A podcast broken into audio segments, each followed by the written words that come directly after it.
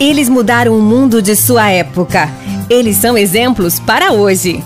E aí, galera do Destrave, tudo bem com vocês? Meu nome é Mayara Mendes e estamos em mais uma semana para falar sobre a história de Santos.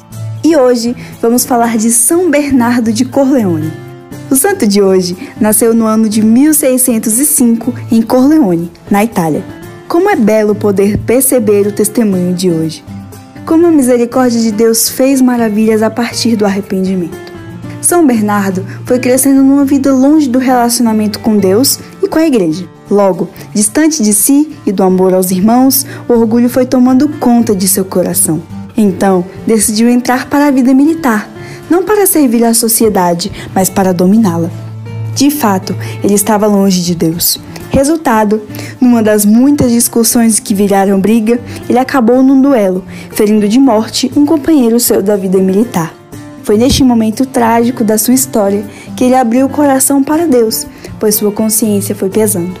Embora ele tenha fugido e recorrido a um chamado direito de asilo, não foi preso, mas estava preso a uma vida de pecado. Quem poderia resgatá-lo?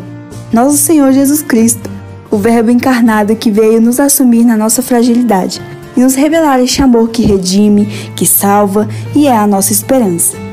Assim, arrependeu-se e começou a busca de uma vida em Deus, uma vida de igreja sacramental. Discerniu um chamado à vida religiosa, buscou a família franciscana e ali tornou-se um irmão religioso, fiel às regras. De fato, se antes expressava arrogância, agora comunicava paz, penitência e luta contra o pecado. Ele foi se santificando também no serviço ao próximo. Santidade sem serviço aos outros pode ser apenas um ideal, mas no concreto, essa luta, esse bom combate é para sermos melhores em Deus, melhores uns para os outros. Religioso, modelo de vida na, na pobreza, na castidade e na obediência. Este santo nos convida neste novo milênio a sermos sinais no poder que a misericórdia divina tende com a nossa ajuda e nosso sim fazer-nos santos. São Bernardo, rogai por nós. É isso, galera. Até o próximo programa e até a próxima semana. Tchau!